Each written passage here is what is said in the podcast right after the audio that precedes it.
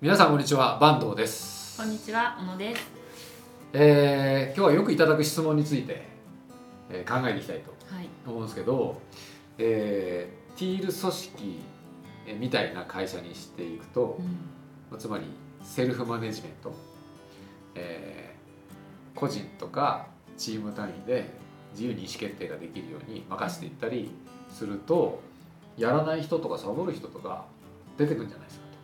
要するにその管理ができなくなると、うんしなくなるとサボっちゃうでしょもうそういった場合どうするんですかという質問が結構あるんですよはい。どうしたらいいのかっていう、ねえ気になるけど、でもうちじゃ絶対サボれないですよね。なんでなんで？え、仕事が止まってしまうし、もうバレちゃだから僕に怒られるからじゃないよねう。はい。みんなに迷惑がかかるみたいな。そうだよねなんでそういう風になってん もうなんか、あの連携してやってるからじゃないですか？仕事を。うん自分が止まると、できないうんことがいっぱいあるじゃないですか。うんうんうんだからもうサボれないですよね。むしろ教えてほしいわ、サボり方みたいな。いやいや本当そうだようね、ん。でそのサボれ連ない。連多分連携してるっていうのが、昔よりもあのうちのラボでもそういうふうに感じるんだと思う。自分のやってることがその自分だけで完結してないっていうのが、まあ、見える化してるっていうかはい。だからちゃんとやっとかないと迷惑かかるよなっていうことがもう分かりやすいっていうことだと思うんですよ。いやすごいわかりますよ。すごい分かるなんか私この間うんテールド診断うんを私があのフォーマットを作って送ってるんですけど2日以内に送るみたいな感じにはなってるんですけど、もう1日ちょっと私あの気づいてたけど後でやろうと思って忘れてたんですそしたら、うんあの大山さんが、うん。気づいてる送ってないよねまだみたいなメールが来たから やばーみたいな。でもまだあと1日あるよなとか思いながら。そうなんでせっかせっついてくるんだみたいな。そうそうそうそういやでも実際忘れてたからめっちゃありがたかったんですよ、小野さんでもいつもすぐやるから、うんうん。あもうその時点でもしかして忘れてんじゃねえと。いやでもこれもサボれないなみたいな。なんでわかるんだね。すごいですよね。だからめっちゃ見てますよねいろいろで。多分受けてくれた人のこともリサーチしてるから、うん。ちゃんとそこに毎回編集長とかは行ってあこんな人が受けてくれるんだっていうのも分かってるから、それでまだ返信してないっていうのもうん分かるから、うん、で返信したしたっていうことがうん。ちゃんと分かるようになってて、うん。でそれは小野さんが、えーえっとこの返信返信しました作りましたっていうのを誰かに報告してるまあ報告はしてるか一応、してんあしてますね。まあ、スラック上でしてはいるけど、はいはい。まあ、しなくっても分かるようになってる、はい。それがすごいポイントな気がするんだよ、確かに。だからね。だからあの管理職の人とか上司の人っていうのは、あの仕事を任せていってうん。その報告してくれんだったらいいけどほうれん草ちゃんとしてくれなかったらすっげえ不安だよとうん何やってるか分かんないもんって普通の上司は思うんだよ確かに。でも報告するのめんどくさいんですよ。めんどくさいじゃん。そう。だけどうちは報告しなくっても別に大丈夫じゃない、うん。それはその緩いわけじゃなくて、うん。報告しなくても分かるようになってるからうん。じゃんかはい、そこがポイントだと思うんだよ。うん。で、えーそのサボる社員が出たらどうするのかっていうことの答えにもつながるっていうか今の小野さんの話がすごい分かりやすかったと思うんですけど、えーサボりづらいくなるんですよ、うん、それづらいづらいサボりづらいっていうのは何でかっていうとあのーえーそれぞれチームのチームとかあのあるいは部署の中で誰がどういう役割分担になってるのかっていうのがまず分かりやすく見える化されるっていうことが前提になるんですよねこういうあの組織を進化させていく場合の取り組みっていうのは。えーでどの人がどれぐらい時間かけてやるのかみたいなことも分かるようにうんなってるので、まあ、そうなってるとあのすごい、えーなんていうのかな。例えば泥棒に例えると、えー泥棒って昼間っから泥棒しないじゃないですか。えななんでかっていうとみんなが見てる前で泥棒ってしにくい、うん。だからかか隠れてこそこそ暗いと暗い時に夜夜中になったりするというのと同じようにあのみんなに見えてるから自分も周りの人がどういう仕事をしてるのかっていうのが見えやすいしえ自分のもみんなに見えてるからサボりづらいんだよ。うん。そうですね。だって最近はまた振り返りミーティングとかをしてるからあの先週1週間はい。どんな仕事やったのかとかね、全部事細かにもう分かるから。うちはねどの仕事に何分かけたかっていうのを今はね計測もしてるんでだからまあ多少ごまかすことはできるえできますかね。トまあールも取ってるしもう無理でしょいろいろいろいろ。まあややらなくはあややろうと思えば、うん。そのできなくはないんだけど、うん。やることにあんまり意味意味がないっていうか、うん。サボったところでそのやってないことはその業務に支障が出ちゃううん。ようになってるんで、はい。どっかが踏ん詰まっちゃう、まあ、そういうふうにあの見える化するっていうことで、えー自分のあのやってることが白日のもとにさらされるっていうか、まあ、そうなるとサボりにくいかなり。だからサボりたい人にとってはすごい嫌な組織よね。えーというのが一つ。でうん。でででサボる社員がいたらどうするんですかっていうような質問があるんですけどどうするかっていうのはどう対処するんですかっていうことが聞きたいんですよ。あの質問する人っていうのは。でそれは、えーまあ、誰が対処するのかっていう話なんですけど、このチームの中でサボってる人がいたらバレちゃうわけ例えば小野さんが1週間サボって何もやんなかったらみんなに分かってるから。バレるしもうめっちゃ来ると思うここどうなってるんですかとかあそうだよね。送りましたかとか多はいはいはい。分来ますよね、そういうのが来るんだけど、うん。まあ、それでもやらなかった場合はどうするのかって言ったらどうするんだろうね。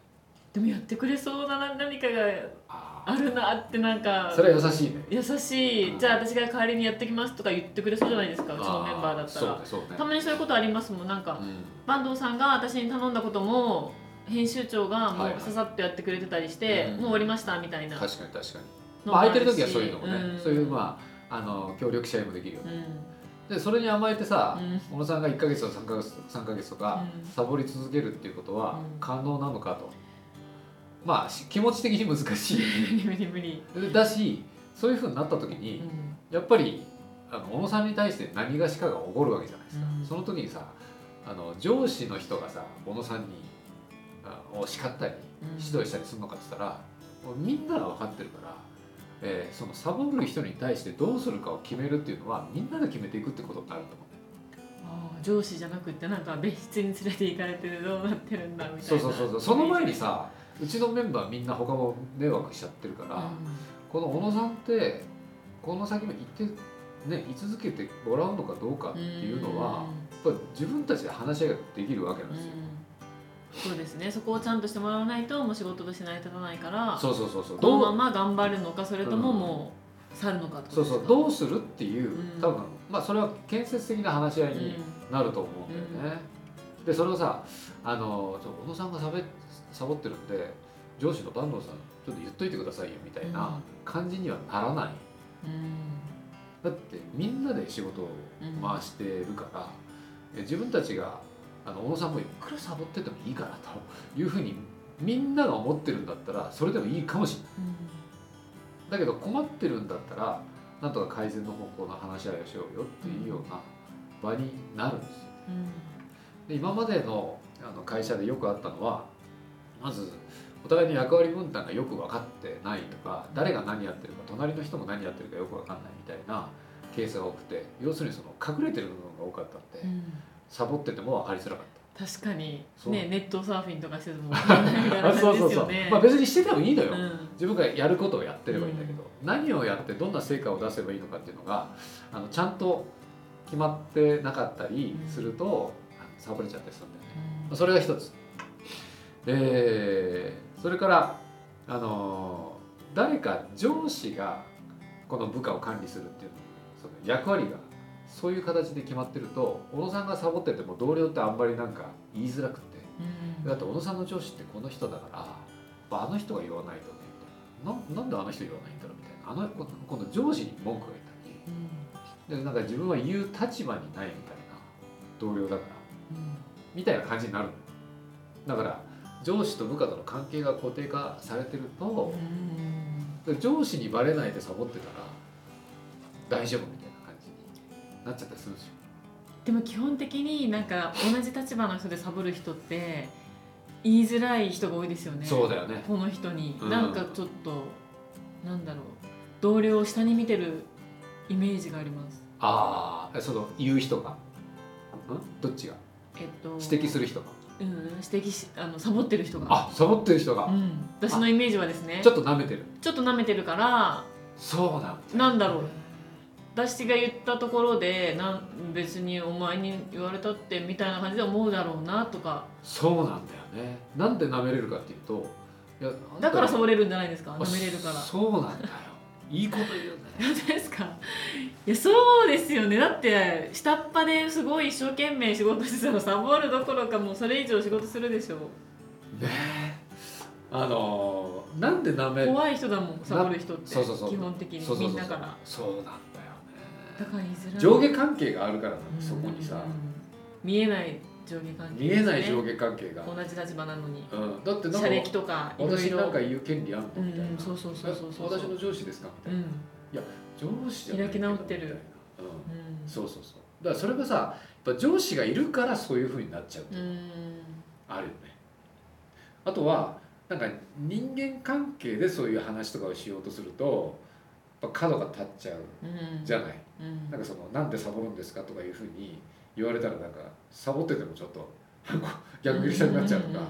だけどさっき小田さんが言ったようにそのやることが役割分担がちゃんとはっきりしててで小田さんのこれとこれとの役割になっててこれが止まってんだけどどうしようかみたいな。うん小田さんが悪いんじゃなくてこの役割が踏ん詰まってるんだけどどうしようかみたいうん。な話ができるとちょっとフォーカスがずれるので。うん。そうするとあの上司とか部下とか同僚同士であっても建設的な話し合いがしやすくなる確かに。その人じゃなくて仕事に対あしてそうそう。仕事に対してフォーカス、あすごいなんかもしかしてキャパオーバーしてるのかなとか、ちょっとスキルがあの足れて足り今今時点で足りてないのかなみたいな、そうすると誰か分担しようかみたいな、うん。うんまあ、そういう改善ができているので。でそういうその仕組みを作っていくことによって、えーサボりづらくうん。うんそれからサボる人がいた時にあのどう対処していくのかっていうような流れができていってるうん。っていうことですね。